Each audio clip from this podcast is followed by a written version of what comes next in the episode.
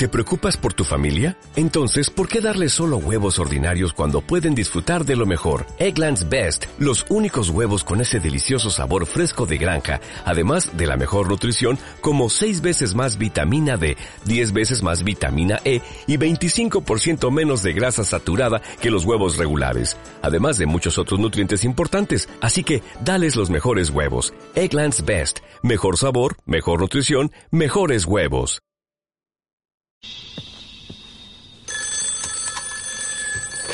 Sí. John, gracias a Dios que estás ahí. ¿Gordon? Sé que el otro día me tomaste por loco, pero siguen pasando cosas muy raras. Tranquilo, tranquilo, Gordon. Está aquí. ¿Quién está ahí? Gordon. Déjame hablar con él. ¿Quién eres?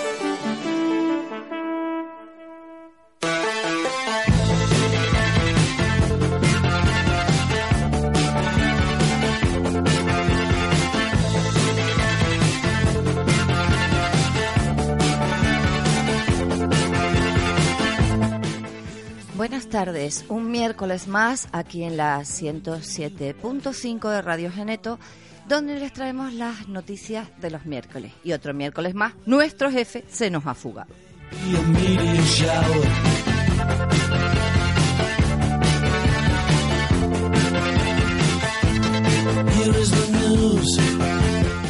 Pero nosotros le seguimos queriendo y le mandamos muchos besitos. Bueno, por aquí dicen que así, así. Eh, aquí tenemos a nuestro equipo. A ver, Charlie, buenas tardes. Buenas tardes. Betty, buenas tardes. Hola. Tommy, buenas tardes. Buenas noches. Carlos, buenas tardes. Hola, ¿qué tal? Y aquí tengo a Eusebio, pero no quiere decir nada. Di buenas tardes, mi niño. Bueno, buenas tardes allí de fondo. Sí. Eh, bueno, pues empezamos con las noticias y voy a empezar por ti, nada más, Carlos, por, por ching, vamos, por jeringar, básicamente. Bueno, en fin. Eh, tú Yo no te traes una noticia de que los ecologistas están muy enfadados porque han liberado unas moscas transgénicas. O pretendían, en teoría. No, no, no queda claro que se haya eh, se haya efectuado el, el experimento. En teoría, el, el- las eh, organizaciones que, que se encargan del, eh, de, gestionar los permisos y demás, eh, el permiso está solicitado, la investigación está solicitada, pero no hay... eh, los medios de comunicación no se ha puesto todavía de acuerdo con, con publicar que se, que se haya efectuado. El caso es que eh, una coalición de organizaciones ecologistas, entre la que más brilla, por decirlo así, es Greenpeace, Greenpeace España en este caso, han denunciado que eh, una empresa británica, de hecho es, cierto, esa empresa británica ya ha hecho esa experimentación más de, un- de una ocasión, se llama eh, Oxitec, eh, pretende eh, llevar a cabo un experimento en, en- Cataluña, concretamente en, en Tarragona. Eh, allí están sufriendo una plaga de la mosca del olivo y tienen, eh, bueno, en- han tenido en los últimos años eh, grandes pérdidas eh, por, el, por, esa, por esa plaga. Pérdidas económicas, evidentemente, de producción. Y esta empresa que está especializada en la, digamos, manipulación genética de, de especies, vamos a decir así, simples, como las moscas, en, otras ocasiones han experimentado incluso con mosquitos, para crear, en este caso, una mosca del olivo, pero modificada genéticamente, modificada genéticamente utilizando eh, pues un poco de todo, las cosas como son. Yo tengo aquí eh, apuntado, hay una especie de mm, marina que eh, son, son denominados corales falsos. Eh, algo de ese, de ese animal ha sido utilizado para, para la mezcla genética. Una cepa no patógena, dicen ellos, de bacteria, de una bacteria Escheri- se llama Escherichia coli. El virus del herpes simple, tipo 1, y mm, ADN de la mosca del vinagre, eh, de la mosca mediterránea de la fruta, y de una especie de mariposa que no, no han... Vamos, no le han metido ADN de rinoceronte de milagro. No, el caso es que además ellos dicen que no es ADN natural, es sintético, ha sido sintetizado. Eh, eh, de hecho, eh, uno de esos ADN, le uno de esas... mm, Sí, de esos granitos de ADN le confieren una cualidad eh, para identificar al resto, que lo vimos en, un- en, una, en, un- en una web, y es que con, eh, con una luz determinada, pues brilla en la oscuridad. Vaya, y así se puede identificar la, la que es transgénica de la que no. Eso es ADN de luciérnaga. Pues vete a saber. El caso es que eh, tiene esta empresa la idea de mm, probar la efectividad de esta de esta mosca transgénica en un área de unos mil metros eh, mil metros cuadrados exactamente mallada para que eh, la mosca transgénica en teoría no se vamos no, no desaparezca no se vaya vaya que sea un, un territorio por decirlo así eh, controlado lo que pasa es que ahí las cifras de, de moscas que se van a soltar difieren entre lo que denuncia Greenpeace. Greenpeace hace, hace una denuncia de, de unas 5.000 moscas transgénicas por semana eh, durante un año. En teoría, según dice la, la empresa en sí, eh, se trata de... eh, sí, puede que lleguen a, a, a unas 5.000 eh, moscas diarias, pero se harán en, en intervalos de, de- unas cuatro semanas durante un año. Y que no, llegue, no llegará al millón ochocientos, porque Greenpeace dice que eh, podría llegar a un millón ochocientos veinticinco mil en total eh, durante un año. Ellos dicen que no, que muy probablemente, como van a ser en franjas de eh, cuatro semanas, eh, no lleguen a los 400.000. Pero bueno, Como hay- siempre, unos se quedarán cortos y los otros se exagerarán un poco. Claro, el Greenpeace y, y no solamente Greenpeace, hay organizaciones que pertenecen a países como Francia, Grecia, Italia, Portugal y, y en España, pues Greenpeace España, que es la que más, eh, mm, más peso tiene aquí, en, en Canarias. Supuestamente, eh, esta Oxitec, esa compañía británica, ya ha pedido los permisos al Ministerio de Agricultura, Alimentación y Medio Ambiente de, eh, de Cataluña y a la Generalitat, pero eh, ocurre que a pesar de que eh, el proyecto debía haber comenzado el 1 de julio, mm, según los registros de notificaciones de la Comisión Europea, aún Jesús, Charlie, Perdón. no habrá aquí una mosca transgénica que produzca, bueno, en fin. Eh, Le das alergia a algo. Vete a saber. Bueno, el caso es que se desconoce todavía si, si ya se hizo efectivo el experimento. Vaya, de momento no lo tiene muy claro. Eh, como digo, el ensayo duraría aproximadamente un año y la cuestión es eh, saber si eso realmente funcionará. Según dice la empresa Oxitec, sí funciona porque ya lo ha probado en otra ocasión. Eh, lo han probado en, en diferentes localidades. La más conocida fue en, en Brasil, creo que en 2009, según decía, eh, decían otras informaciones. Eh, en este caso lo probaron con un mosquito, el mosquito que transmite el dengue. Y lo que hicieron ellos es exactamente lo mismo, modificarlo genéticamente. ¿En qué consiste esa modificación? Que no lo hemos dicho. Eh, las moscas transgénicas en este caso eh, son todas machos, vaya, y son estériles. Digamos, de un modo u otro son capaces de, de procrear, pero el- la, la larva, vaya, no sobrevivirá, no, no llegará a pasar ese proceso de, la- de larvación, con lo cual eh, no habría una descendencia adulta y por consiguiente, como la- las adultas acaban muriendo, porque tienen un proceso vital muy, muy corto, mm, se pues frenaría, digamos, la- la población. Ellos dicen que, por ejemplo, con el famoso mosquito del dengue, que hicieron básicamente lo mismo, eh, tuvieron una efectividad casi de un 90%. Entonces ellos creen que eh, esto va a funcionar. ¿Qué dice Greenpeace? Pues básicamente dice esto. Esto lo dice un señor llamado Janet Cotter, que es de la unidad científica de, de Greenpeace Internacional. Se trata de un experimento peligroso que convertirá a toda Europa en un laboratorio al aire libre. Los insectos no respetan las fronteras, la esterilidad nunca es 100% efectiva. Podrán escaparse del área de experimentación y si las cosas no funcionan, eh, no funcionan, dice, será imposible desmantelar el experimento. Eh, evidentemente la empresa Oxitec no está de todo de acuerdo con eso, ¿vale? pero ahí está la denuncia de Greenpeace. Ya, bueno, nunca se pondrán de acuerdo. Por cierto, el bichito se llama eh, OX3097D.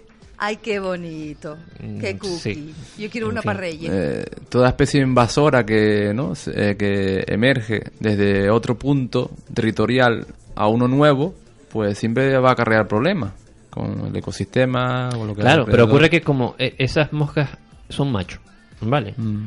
su proceso de su vida es muy corta. La, la- la vida generalmente de, de las moscas no suele ser demasiado Sí. larga. Pues su función es tener descendencia. Una vez que tienen descendencia, las moscas machos van a, vaya a fallecer. Probablemente no tienen ni siquiera que recolectar a las moscas transgénicas porque estarán muertas. Vaya. En su proceso de. Su proceso vital es así. A Pero, ver, en fin. Charlie, eh, tú nos traes una noticia de un chino o un japonés. Chino. bueno, chino, japonés, coreano, yo qué sé, la nacionalidad del señor. Michio Kaku. Michio Kaku. Lo dices es- como si fuera un desconocido. Es. Va a ser que no. Es el Kalsagan eh, del siglo XXI. Las cosas como son. Pues él dice que una fuerza inteligente nos gobierna en la sombra. Pues sí, es- esto es lo que afirma este señor. Las declaraciones, declaraciones son muy polémicas. Eh, antes que nada, eh, me gustaría mm, más o menos perfilar un poquito la figura de este señor, ¿no? Este señor se hizo famoso, es un físico teórico eh, norteamericano y se hizo famoso por eh, formular la revolucionaria teoría de cuerdas, ¿no?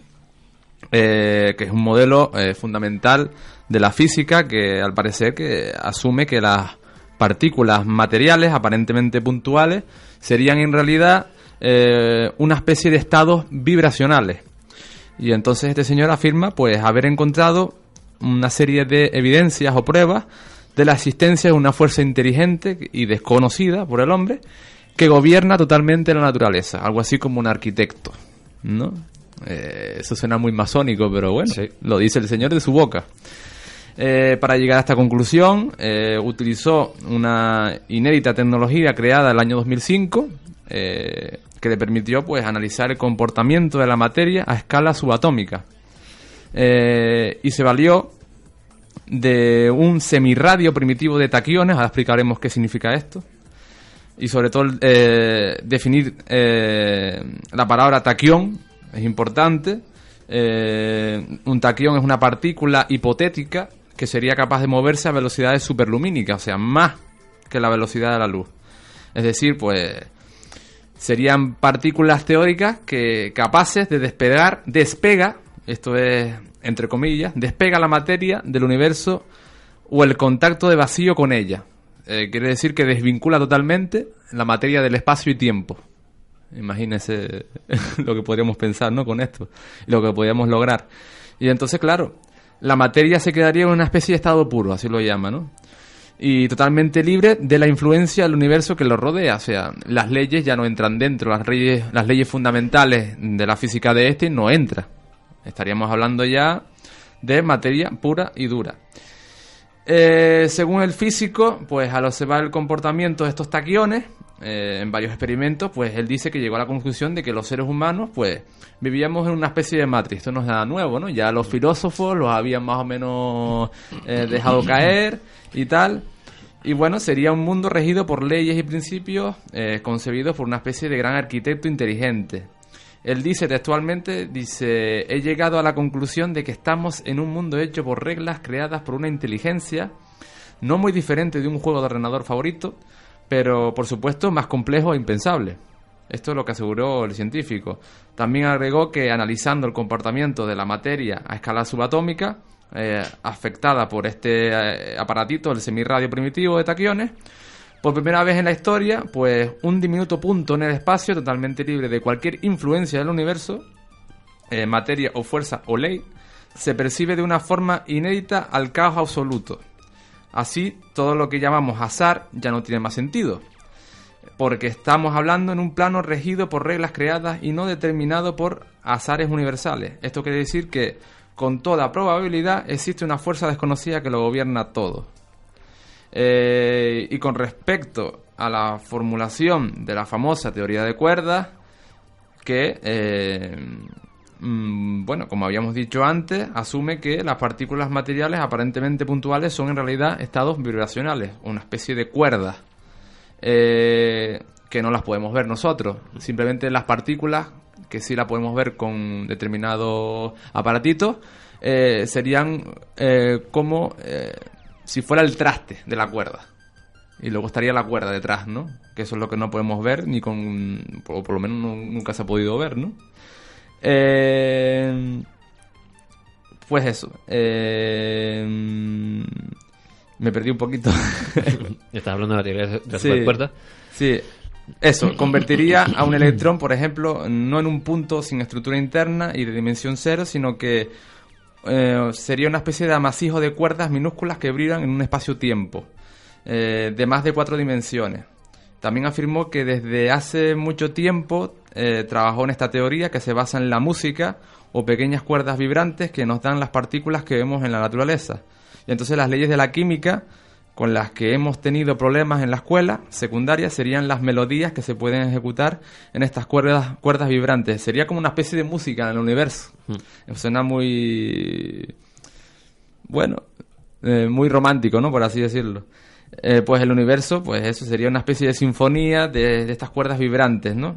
Y sería como la mente de Dios sobre la que éste escribió ampliamente, que sería la música cósmica resonando a través de este nirvana a través de 11 dimensiones hiperespaciales. Esto son afirmaciones muy, muy, muy Sí. controvertidas, pero mm, que yo me gustaría recalcar que estas son opiniones personales de personas que sí, que detrás tienen un gran currículum, pero no es una conclusión avalada eh, por el- oficial por, el- por la comunidad científica, sino simplemente es una un prisma más bien personal, ¿no? Bueno, de este pero señor. Una- una- lo de las 11 dimensiones, ¿no? Porque yo No, lo he no, escuchado no, no, muchísimas yo veces. lo del titular del- de la noticia, lo de Ah, que vale. el universo está regido por una fuerza invisible, Claro. eso es una opinión Eso para, de- to- para, el- para el mundo creacionista y ese esa polémica tan tan candente que hay ahora mismo en Sí. Norteamérica acerca de, de la pelea entre los justamente eso entre los creacionistas y, y la ciencia vaya eh, bueno esto le viene genial Sí, de todas formas, él dice que los físicos son los únicos científicos que pueden decir la palabra Dios y no sonrojarse. Yo no sé hasta qué punto. Eh, y claro, mm, también hay, una, hay otra figura, Thomas Huxley, que es un gran biólogo del siglo pasado, que dijo que la cuestión de, de- de todas estas preguntas de la ciencia y la religión es determinar eh, nuestro lugar y nuestro verdadero eh, rol en el universo, ¿no? Quiere decir que la pregunta es la misma, pero claro, eh, los mecanismos para responder a esa pregunta son, son distintos y no había una convergencia muy... Sí, es, como eh, cuando eh, hablamos del experimento de que la- eh, decía que la realidad eh, no existía hasta que uno lo observa. eh, había el experimento de la ordenadura, lo que daba como resultado es que en función al, al instrumento que utilizabas para eh, determinar el resultado, te daba un resultado u otro. Eh, que la realidad sea una, eh, Lo quizá que yo depende un poco del- la física no, no es otra cosa que un instrumento que utilizamos para eh, entender cómo funciona el, Lo que yo no entiendo, eh, hablando, eh, metiéndonos de lleno con el aparatito este, que el- de los taquiones, el aparatito este yo no lo entiendo mucho porque si afirma que los- el taquión es una partícula hipotética que se supone que no se ha descubierto, porque en el aparatito ese sí los detecta y, la- y ha conseguido sacarlo a, a velocidades superlumínicas. Es que no me parece Yo un me poco... imagino que eso es te- física teórica, o sea, lo Sí. demuestras matemáticamente, Sí, pero, pero- todavía no está comprobado físicamente que existe. Y a ver lo que trata de hacer él es, es un símil, ¿vale? Es crear eh, un mundo basándose en sus reglas, ¿vale? Y observar cómo funciona. Yo creo que es una simulación. Betty. Y luego observando el nuestro se da cuenta de que de un modo u otro funciona en base a, una- a unas reglas que alguien parece haber creado. Yo creo que ese es el, el- Sí. el fundamento de, de- Betty, mi niña, habla tú, mi Habla, cielo, habla. que no te dejan ¿Quieres estos hablar? dos machos alfa. Por Dios. No, yo lo veo muy poco contundente y poco serio, viniendo de, una, de un personaje que se dedica a esto y bastante, bastante famoso, tiene un, Si un te buen parece- currículum que lo respalda. Si te parece poco contundente lo que acaba de decir el señor, Es una apreciación de él. Sí, claro, por Eh, supuesto. Necesitamos pruebas, pruebas tangibles. si es lo que está diciendo. Porque yo también señor. podría decir muchas cosas. La diferencia es que eh, hay multitud de, de- de experimentos científicos, vaya, Teoría. que van teoría. reuniendo eh, de un modo u otro eh, eso que los científicos tratan de, buscar. Otra Yo cosa muy que- distinta es que tengan pruebas eh, como para afirmar. Te das cuenta que lo que él comenta ahí, y lo que comentan otros muchos físicos teóricos, vaya, es justamente eso, teoría. Y lo que tratan de presentar es eh, una posibilidad en base a lo que se sabe. Yo lo que creo es que eh, con estas afirmaciones crean confusión. Crean bastante confusión porque ahora estamos en una era en que eh, estamos despertando al saber, a la energía, al conocernos un poco más a nosotros mismos y dónde, y dónde estamos plantados. Y todo este tipo de información crea mucha confusión, más de la que ya en sí tenemos, y deberían de ser un poquito más concretos o más centrados.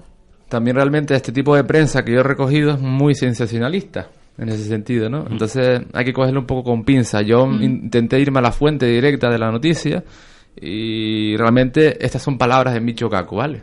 Lo de el azar no tiene sentido, existe una fuerza inteligente que lo gobierna todo. Esas son palabras propias de Micho Kaku. Fíjate que yo no soy físico y estoy de acuerdo con él. No creo que exista el, el azar, pero bueno. Bueno, No, no a ver, Tommy, te toca. Nos viene un segundo diluvio universal. Tú ¿Eso siempre dice? positivo, Tommy. No sé cómo te las arreglas. Sí, yo, eh, yo es que a mí las noticias que me llegan de verdad son increíbles. Nada, yo, positividad para esta noticia, otro arca de Noé. Yo me fabrico una lancha y a dar una vuelta por ahí. Bueno, en tan solo 35 años, los grandes y densamente poblados territorios de la costa de América Latina, Europa, Australia y la costa oriental de Estados Unidos y Canadá pueden terminar inundados por el aumento de nivel del mar, advierten científicos rusos. Según el subdirector del Instituto de Investigación Científico del Ártico y la Antártica, Alexander Danilov, es el problema más grave que los, de- que los cambios de temperatura, informa la cadena Vesti. Los cálculos sugieren que la temperatura se estabilizará rápido, pero el nivel del océano mundial seguirá creciendo durante varios siglos. Explica. A nivel mundial, incluso un aumento del nivel de las aguas del océano en uno o dos metros puede tener consecuencias catastróficas, pero los científicos rusos advierten sobre 5 metros que pueden crecer el nivel de los océanos de aquí al año 2050. Estos 5 metros de subida del océano deben ser una señal muy seria de que en realidad los gigantes territorios bajo donde vive la mayoría, la mayor parte de la población del planeta se encontrarán en zonas de inundación afirma Natalia Riazanova, que encabeza el Laboratorio de Geología del Instituto Estatal de Relaciones Internacionales de Moscú. Bueno, y te pone unas siglas ahí de todo eso que acabo de decir. Según la experta, entre estos territorios amenazados se encuentra la mayor parte de la costa de América Latina, la costa oriental de Estados Unidos, incluida Florida y de Canadá, así como aquella parte de Australia donde vive el 80% de la población de este país. Asimismo, todas las poblaciones, ciudades, a ver, asimismo, todas las principales ciudades de Europa, ciudades costeras y países enteros están en riesgo.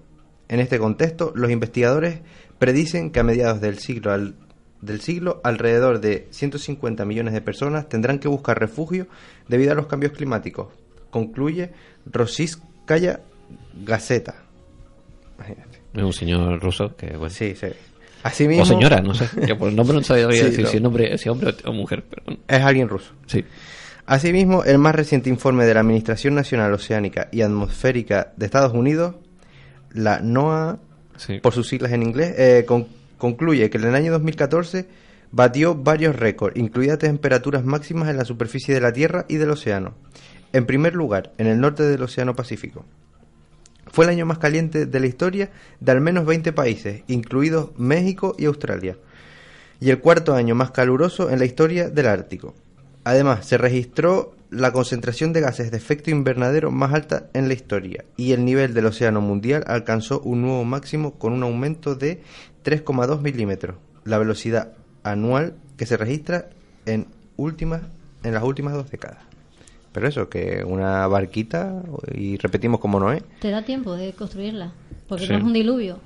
No es nada que te venga y se pegue un mes lloviendo. Mm. sí, pero bueno, de hecho, ya, la- te, ya te está avisando. Mm. Las teorías del, del diluvio, por ejemplo, conociendo cómo funciona un cambio climático eh, que es gradual, hablo del, del famoso diluvio universal. Apunta por eso, de que no se, tra- no se trató de algo mm, directo y que empezó a Y llover si un a y eso no- le suma eh, también lo que nos viene ahora también con la famosa era glaciar, para, pron- pronosticado para, para 2030. Sí, un poco tendría que estar todo relacionado de un modo u otro. Si, si que hablamos no sé, de- un poco- si hablamos del cambio climático, lo que pasa es que mm, lo que más- habrá, habrá que ver eh, qué es lo que pasa primero. Lo que nos está no sé- avisando es que eh, nos vayamos preparando para ir cambiando hábitos. De hecho, ya la población animal, por decirlo de alguna manera, ellos han ido ya cambiando. Mm. Han ido migrando hacia otros lugares que normalmente no iban y está cambiando toda toda su, su manera de actuar, han cambiado los lugares de, de apareamiento. Mm. Que algunos se adaptan y otros no. Ojo, No. ha habido, eh, hay ciertos problemas con algunas aves migratorias que no tienen ahora mismo donde. Pero eso es ley natural. quien se adapta vive, quien no, no. Sí, sí, claro, por supuesto. Adaptarse. Y nos está Adaptarse. dando tiempo de sobra, o sea que... Bueno, El tiempo de sobra no lo creo, porque hay 7.000 millones de humanos en el mundo. Ah, pero no vas Pero- a durar 90 años. Pero en cualquier caso, eh, no, hablo del 2050. Esto, no, no, no han pasado. no- Primero- no, sé, no sé si llegaré, pero Primero bueno. tenemos que llegar, pero de todas maneras, aún así, lo que más podemos notar ahora mismo, por ejemplo, son las tormentas estas, como el delta, las inundaciones que podemos... Hay que tener en cuenta, mira, si lo trasladamos a, a Tenerife, que es donde estamos nosotros, vale.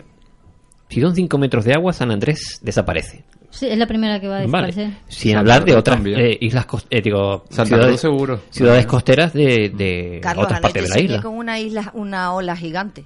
Sí, yo también he soñado varias veces, no recientemente, pero sí. Bueno, el caso es que, eh, eso para que se hagan una idea, ¿vale? ¿Qué ocurre eso? Que ese es el, el- el nivel freático.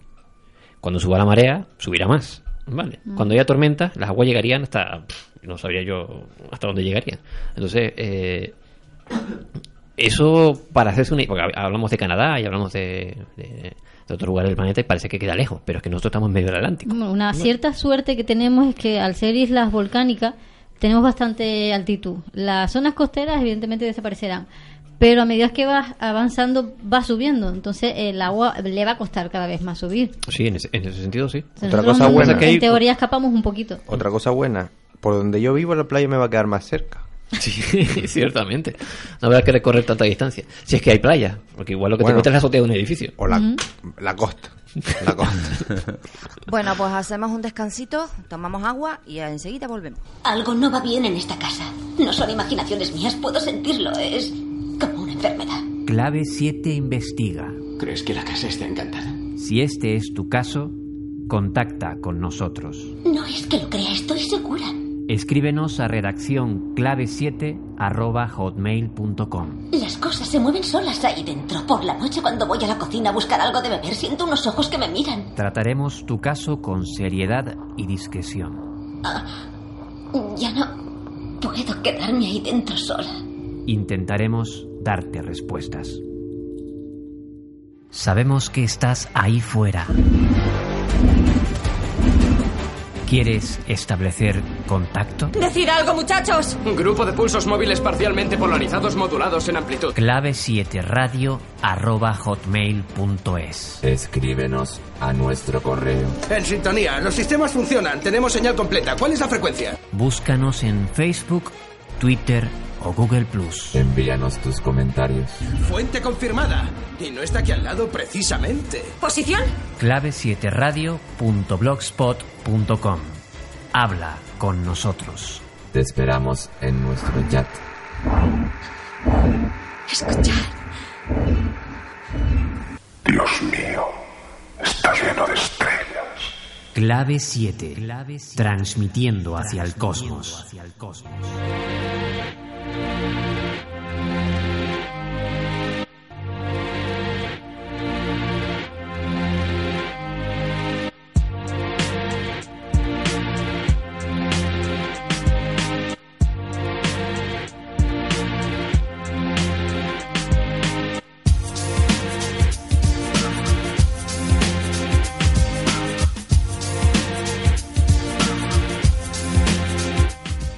Bueno, ahora me toca a mí decir un par de noticias, porque si los dejo a ustedes me no me dejan ni, ni espacio para mí.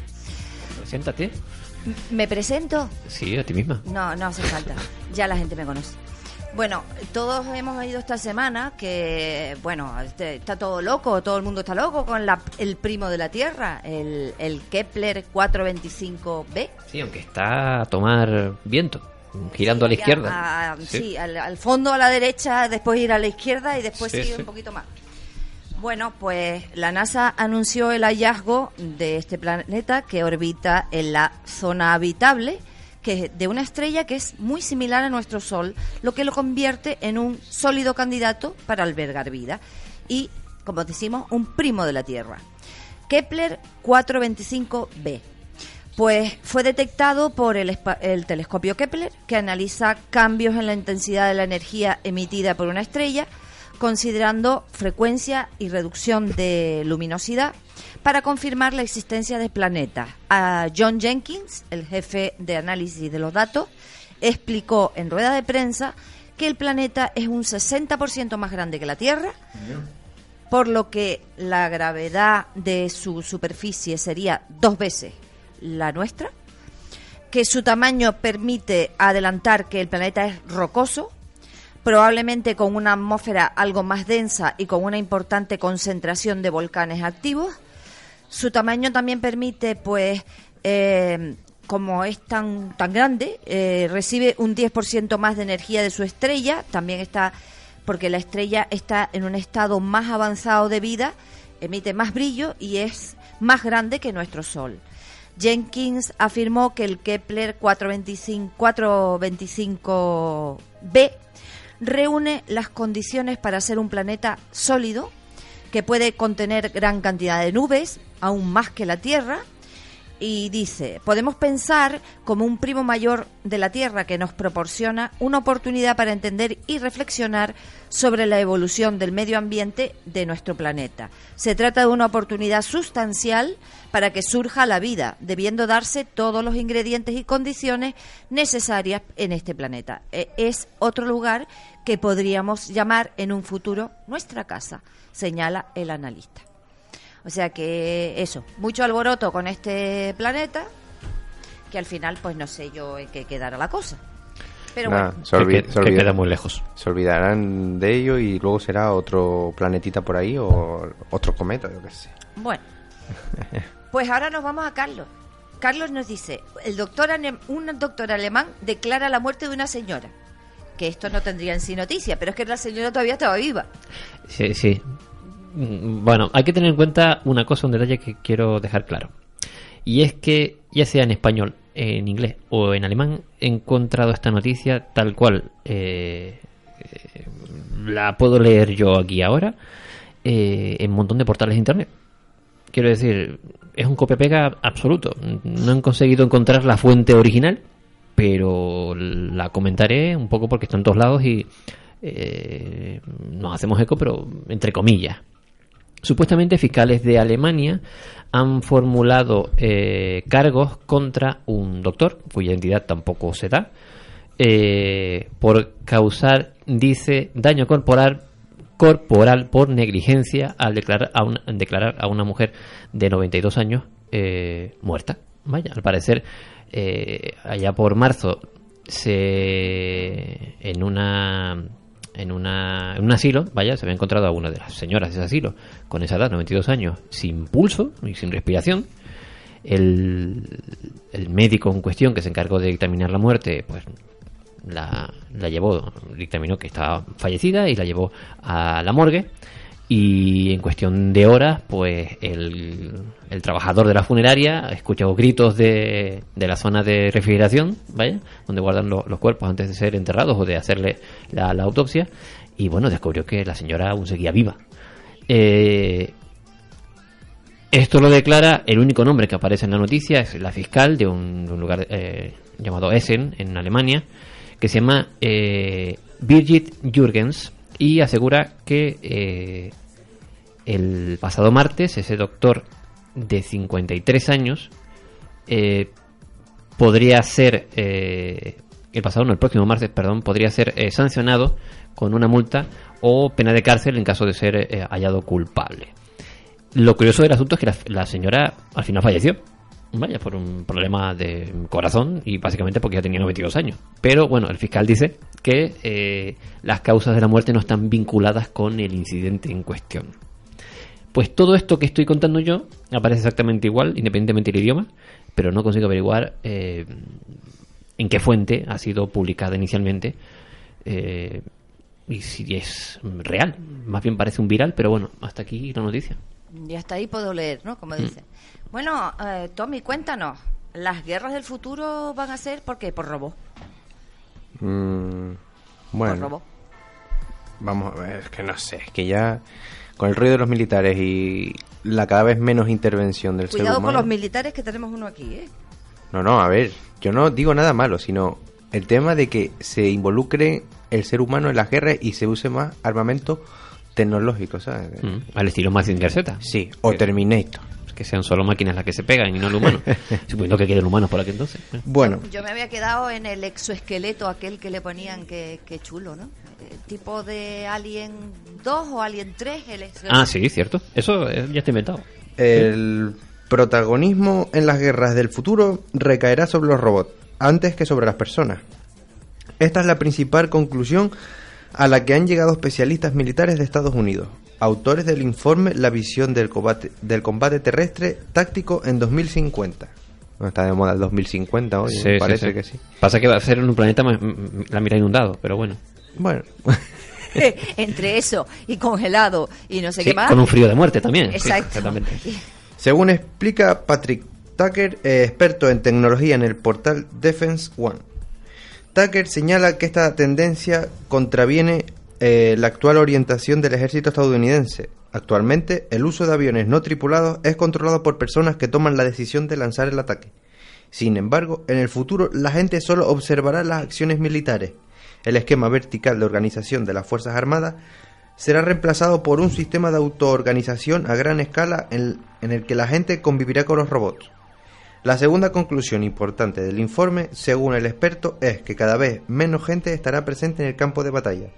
Si bien los soldados serán mejorados para combatir eficazmente al lado de los robots, las personas estarán equipadas con exoesqueletos e implantes. Ya veníamos comentándolo. Mientras que sus funciones sensoriales y cognitivas mejorarán por vía tecnológica o por modificación genética. Vamos, que Mola. Superhéroes o- sí, Al estilo Hola. Elysium también. la- eh. Con esa especie de exoesqueleto detrás. Soldado universal. Soldado Sí, universal. luego eso Eso es. paulatinamente se supone que va eh, yéndose al camino de, del marketing co- comercial y a la ciudadanía, ¿no? La Pero bueno, en Soldado Universal eran muertos resucitados. Bueno, eran re- como regenerados o algo. Acelerados, decían ellos. También puedo ver esta noticia como para que la gente diga, ay, salió Terminator Genesis, vamos a verla. Sí, eh, no te digo que no tenga, no te, no te digo que no tenga ese sentido, porque ese, ese, ese debate, porque realmente ese, ese debate ya lo hemos traído con diferentes noticias o por diferentes creaciones, por ejemplo, de, de la, de la agencia DARPA norteamericana, Mm. en más de una ocasión en el programa. Por ejemplo, digo. también la, la película de Jurassic Park, la última, ¿no? Que está- salieron un montón de noticias de dinosaurios. Sí, Pues lo mismo. claro. Sí, claro. Hay que, Marketing. hay que atraer a la gente al cine. Ah, a ver, Charlie, hoy inauguran. Hoy fue cuando inauguraron la estatua esa famosa. No, fue hace unos días, Ah, vale. la semana pasada. En Detroit. Sí, en Detroit. Por lo visto, un grupo satánico pues celebró una inauguración de una escultura de bronce del mismísimo Baphomet. Baphomet es una guay. deidad que, bueno, que fue principalmente creada por los templarios. Digo creada porque a partir de ello salió ese tip- esa figura, esa deidad, no, no más atrás. Eh, tiene como unos 3 metros y, una, y pesa una tonelada. Sí, y está dentro de un edificio en la ciudad estadounidense, eh, estadounidense de Detroit.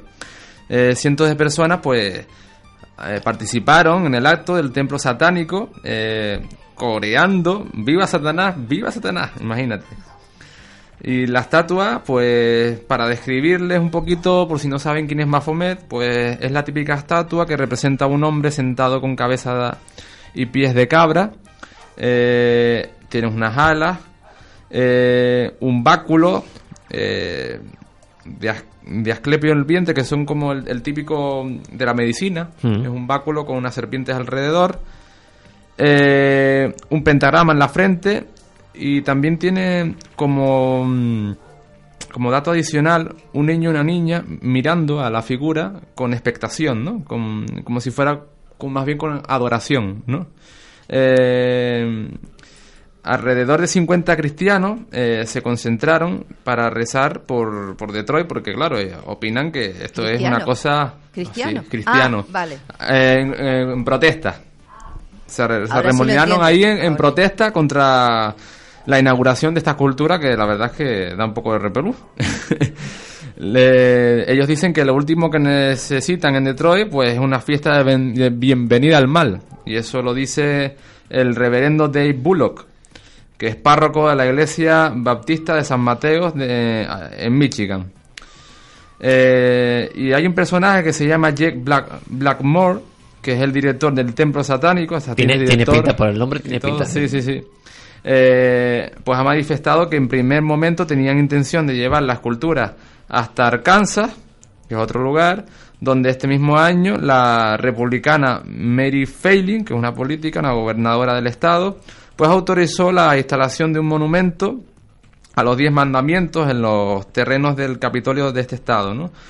Eh, por ese motivo los satánicos pidieron que también ellos como si fueran como si tuvieran derecho como si fuera otra religión que hay que respetar pues tenían que erigir pues a esta estatua a Baphomet junto al Hombre, movimiento judeocristiano o sea si a- uno al lado del otro Si a Satanás lo nombran en la Biblia, también tiene derecho, ¿no? Eh, sí bueno Digo yo. Libertad de expresión. Sí.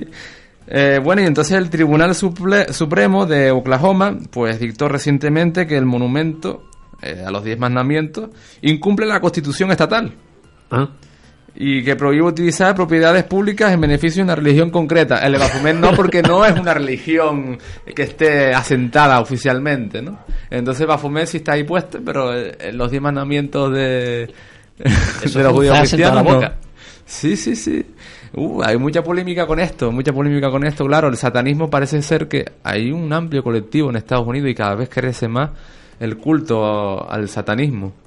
Parece ser que la, bueno, algunos predican que las profecías de la Biblia parece, ser- parece ser que se está cumpliendo, ¿no? Hay gente que ahora es más seguidora del mal que del bien. Sí, bueno, lo que pasa es que las, las supuestas profecías de la Biblia se están cumpliendo desde hace dos mil años. Mm. Vale, según algunos, pero bueno. Bueno, mi siguiente noticia es para Carlos y para Charlie especialmente. Científicos prueban el motor que podría viajar tan rápido como en Star Trek. ¿A Así que sea. Wow. Así sea. ¿Explotó? No, WAU no, el Word. Un equipo de científicos alemanes encabezados por Martin Tachmar de la Universidad Técnica de Dresde ha presentado un estudio que aporta nuevos resultados experimentales sobre el funcionamiento exitoso del motor EM Drive, Electromagnetic Drive. Los resultados fueron presentados en el Foro de Propulsión y Energía que tuvo lugar el lunes en el Instituto Americano de Aeronáutica y Astronáutica en Orlando. Y eh, ello mueve la polémica científica que rodea este motor. Esto salió en el sciencealert.com. El, MA EM Drive utiliz- utiliza las cavidades de las microondas electromagnéticas para convertir energía eléctrica en empuje, sin necesidad de expulsar ningún elemento propulsor. Es la razón por lo que muchos creen que este podría ser el punto de partida para los motores Warp, capaces de doblar el espacio-tiempo, viajar más rápido de la luz, como se hacía o se hace en la película Star Trek. Nuestras mediciones revelan propulsiones tal y como se esperaba por las afirmaciones anteriores, después de estudiar cuidadosamente las interferencias térmicas y electromagnéticas. De confirmarse, esto podría revolucionar los viajes espaciales, sostiene el científico. Eh, bueno, eh, están haciendo mediciones directas de la propulsión del EM Drive y la evaluación de posibles efectos secundarios. Indican que el origen de esta misma mm, propulsión es desconocido porque es la primera vez que ha participado alguien con un laboratorio bien equipado y una gran experiencia en el seguimiento del error experimental en lugar de ingenieros que pueden estar influenciados inconscientemente por el deseo de, ver que sí funciona. Bueno, este revolucionario motor ya fue creado por el británico Roger Shauer en 2006 y la razón por la que la comunidad científica se muestra tan escéptica es que contradice las leyes actuales de la física, excepto la, por, por ejemplo, la ley de conservación del momento. Además, el trabajo de Sawyer ha sido desestimado por no haberlo metido en las publicaciones científicas que se consideran de prestigio. La NASA, sin embargo, ya probó con éxito el verano pasado el EM Drive, mientras que en mayo eh, eh, la NASA este año Eagle Works llevó a cabo con éxito un experimento en vacío completo. Según sus estimaciones, una nave World Star 1 equipada con ese motor podría llegar a la Luna en cuatro horas y a Marte en 70 días en vez de siete meses que se necesitan. El nombre también es por la alegoría Star Trek. Pues sí, Warp Star 1. ¿Y ya tienen probado lo que es la carcasa? Porque el motor solo por sí solo no creo que lo manden. Yo creo que eso tiene algo que ver con lo que nos estaba No, comentando mandarán hace meses, cohete como ¿no? todo. Lo que Dime. nos estaba comentando Guille hace un par de meses, ¿no? Sí, que él creo dice que que, sí. Sí, pero- estaba siguiendo las pistas a un... Lo pueden mandar en un cohete. Sí, en el 2006 Va muy hizo el rápido. primer... eh, Súper Sí. mega rápido. Pero la carcasa aguanta esa velocidad. En vacío, sí. Vacío no hay rozamiento de la atmósfera, no debería tener problema. El problema es sacarlo del planeta, ¿vale? Ah, todo, eh, a, a a la hora de sacarlo del planeta, ¿vale? Todo es lo que más cu- dinero cuesta, atmósfera. vaya. Mm. El problema es la atmósfera, ¿no? Que siempre... Pero eh, se supone- supuestamente es un motor que funciona en el vacío absoluto, o sea, en el espacio. Ujú. A ver, Carlos, Dígame. nos traes un extraterrestre en el tejado, como el violinista, pero esta vez un extraterrestre. Sí, además, eh, bastante indecente porque parecía que estaba eh, desnudo. Bueno, Yo para mí era un señor esquizofrénico desnudo, ¿eh? Sí, acabo de, de ponerles el vídeo a, a los compañeros para, para que un poco sepan de qué voy a hablar. De hecho, los oyentes que quieran ver este vídeo, si no lo han visto antes, porque está en un montón de sitios en internet, eh, pueden acudir a nuestro blog y verán no solamente este vídeo, sino todos los que voy a, comentar a continuación. Según se cuenta en casi todos los eh, blogs y webs que he podido consultar, al parecer un medio británico se llama el- el Daily Express hizo público que otro canal de noticias mexicano, de la televisión mexicana, que se llama El Mañana, eh, había publicado un vídeo en el que, bueno, eh, se aprecia algo, luego son supuestamente las declaraciones del testigo, es un, señor que tiene un pequeño ranchito a las afueras de la ciudad de Nuevo Laredo, que está en, en México, eh, pues este señor escucha ruido fuera eh, y sale. Lo curioso es que en vez de salir con una escopeta, sale con un, su móvil, pero bueno. Eh, y empieza a grabar lo que hay alrededor, de- en un momento terminado de la grabación, que es lo que se aprecia en el vídeo. eh, bueno, se ve el jardín, se ve una especie de piscina, se ve grabando la vegetación que, al- que hay alrededor y de pronto escucha unas chapas que parecen estar en el, en el tejado. Y se da la vuelta, mira encima de su cabeza, vaya, lo primero que se ve una, es una, un alumbrado, digamos, una lámpara para alumbrar el, el patio, y empieza a buscar hasta que apunta en un rincón determinado y ve lo que parece un ser medio agazapado en lo alto de- del tejado, que al ver que él lo está mirando, pues sale disparado, sube por encima de- del tejado y se pierde. Un poco esa es el- la, trama del vídeo. Eh, también dicen en, esos eh, medios de, internet que eh, los propios periodistas expertos en, en vídeo del medio mexicano El Mañana habían analizado el vídeo y que no habían encontrado ningún tipo de evidencia de cortes, ni imágenes generadas por computadora, ni nada por el estilo. Lo que ocurre con este asunto es que eh, uno empieza a buscar y se da cuenta de que el famoso vídeo del, de ese medio de comunicación el mañana no lo pone en ninguna parte. Todo el mundo lo que hace es coger el vídeo del supuesto extraterrestre, eh, lo editan con su propia cabecera y su propio mm, logotipo y sus comentarios, lo suben a su, a su servicio web, muy probablemente con la idea de generar visitas, utilizando ya el tirón que tiene el vídeo en sí. Y no solamente visitas, sino probablemente si es YouTube también ingresos. Y lo resuben, vaya. eh, evidentemente a la hora de descargarlo y reeditarlo y subirlo va perdiendo calidad. Eh, me puse a buscar hasta que conseguí localizar. En muchos servicios de, de información tienen eh, un servicio online, eh, muchos lo tienen en YouTube, y quise averiguar si el mañana tiene su propio portal en YouTube. De hecho, lo tiene. Encontré ese flash informativo en el que ellos publicaron ese, ese vídeo y lo comentan. Mm, Vaya, hay un periodista que lo comenta. El vídeo fue publicado el 10 de julio del 2015. Lo curioso del asunto es que cuando leo el comentario escrito en ese vídeo debajo, eh, dice básicamente eso. eh, un vídeo que a simple vista, leo textualmente, pudiera parecer real, no se observa edición alguna ni alteración de los cuadros con animación.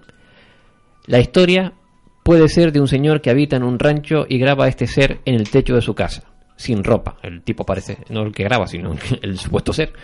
Eh, con unas características que no pertenecen a la raza humana, etcétera, etcétera, etcétera.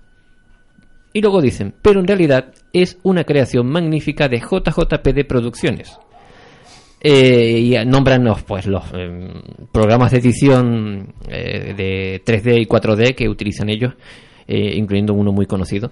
Em, pues bien, este o- resto del comentario, ningún espacio web lo ha tenido en cuenta. Vaya. Entonces digo, bueno, voy a buscar si realmente eh, existe una compañía o alguien llamado JJPD Producciones. De hecho, sí, hay un, un- tiene su propio canal en YouTube. Son dos muchachos mexicanos eh, que han eh, publicado un vídeo que se publica eh, el 24 de marzo de 2015, vaya, imagínate, estoy diciendo que esta noticia, concretamente de la que yo te hablo, y el vídeo apareció en televisión, apareció en julio. Vaya. Pero sin embargo, este vídeo está en internet desde el 24 de marzo. Efectivamente, fue subido por JJPD Producciones. eh, e incluso dan detalles de cómo fue editado. ¿De acuerdo? Pues no se explican por qué, dicen ellos, porque cuando tú entras en su espacio en YouTube, tienen otros vídeos editados con el mismo machanguito, vaya, eh, como si estuviesen realizando vídeos de diferentes aventuras, por decirlo así, de esos seres, como si estuviesen invadiendo la Tierra. Eh, un poco haciendo sus pinitos en, en la edición de efectos especiales. Pero son, si tú ves el resto de vídeos, te das cuenta de que son, es, un- es una edición digital, vaya, no, son reales. Está muy bien hecho. ¿sí? Pero nadie se ha, se ha, se ha, mm, molestado en mirarlo. Pero bueno, eh, ellos se dieron cuenta de que en un montón de otros sitios web y en YouTube hay un montón de usuarios que han cogido su vídeo, lo han reeditado, por decirlo así, y lo dan todos por cierto, pues eh, hicieron público eh, otro documento también que es de mm, creo que mediados de mayo, vaya, de este año, mostrando el vídeo original y cómo lo montaron. Un vídeo que, que lo visionamos antes, eh, Sí. Fini, eh, Fini eh, y yo, ahí fuera, en, en- en fuera de, de antena.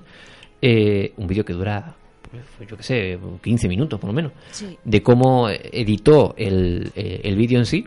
Cómo movían al, al, al, al supuesto ET en 3D. Eso cómo, está- se le- cómo lo ponían más guapo, más alto, Sí. más fuerte, más... cómo lo insertaban dentro de- de- del vídeo, dentro del escenario. El vídeo lo grabaron ellos mismos con un móvil, vaya.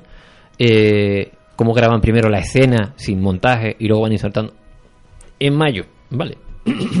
Esta noticia es de julio y todavía aparecen en un montón de portales de internet diciendo que es verdad. Exacto.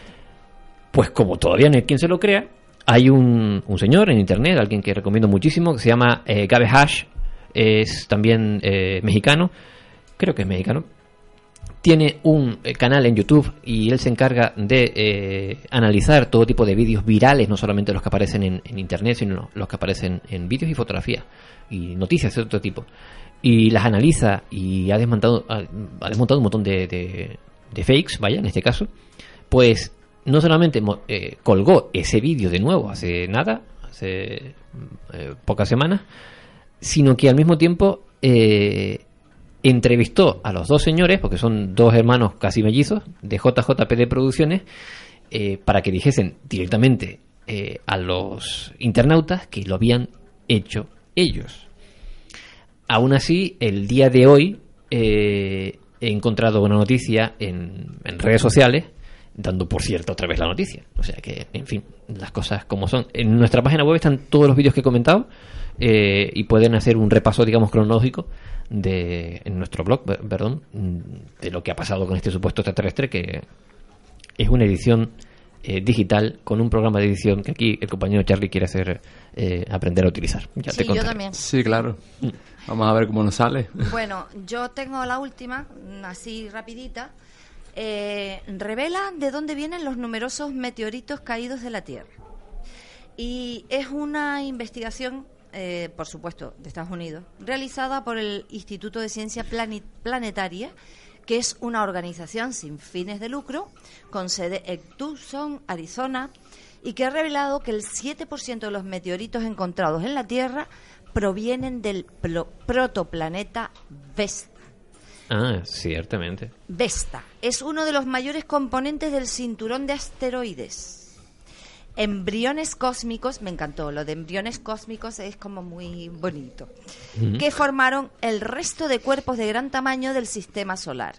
Los investigadores revelaron que el potasio y el torio presente en la superficie de Vesta coincide, coincide con el de las acondritas, que son los meteoritos rocosos similares a rocas ígneas que representan el 7,1% de los que caen a la Tierra. Durante años ya se había sospechado que numerosos meteoritos que podemos encontrar eran en realidad fragmentos de, esta, de este Vesta.